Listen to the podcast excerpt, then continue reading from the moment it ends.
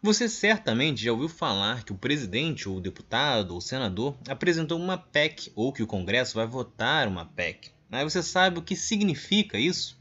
Se não, confira essa explicação. PEC significa proposta de emenda constitucional. Portanto, trata-se de um projeto que vai mudar algum item da nossa Constituição, por isso exige um processo mais demorado e difícil do que o de uma aprovação de um simples projeto de lei por ser a Constituição um conjunto de leis fixas que trazem os direitos e deveres da população, assim como determina a estrutura de governo, entre outras coisas. É lá que diz pontos-chave relacionados à saúde educação, entre outros.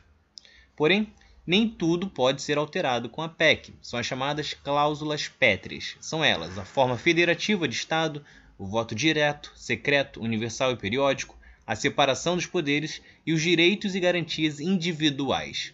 Já todas as demais podem ser alteradas se forem apresentadas por três grupos: um terço dos deputados ou dos senadores, o governo federal, através do presidente da República, ou mais da metade das assembleias legislativas do país. Primeiramente, a proposta é enviada para a Comissão de Constituição de Justiça e Cidadania.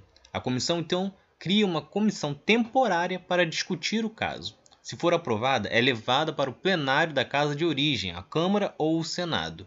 Supondo que seja na Câmara, é necessário que 3 quintos da Casa aprovem a PEC, o que significa a aprovação de 308 dos 513 deputados, diferente de um projeto de lei normal que exige apenas a maioria simples.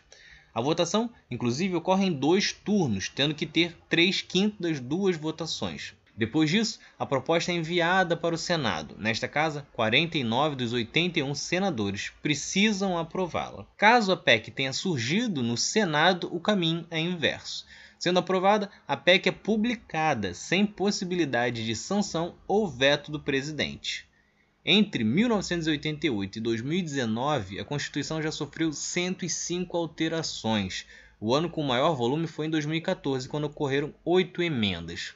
Uma das últimas PECs aprovadas e possivelmente de maior relevância entre as recentes foi a reforma da Previdência em 2019, que alterou regras da aposentadoria. Se vocês gostaram, curtam, se inscrevam para não perder nenhum episódio do outro lado da história.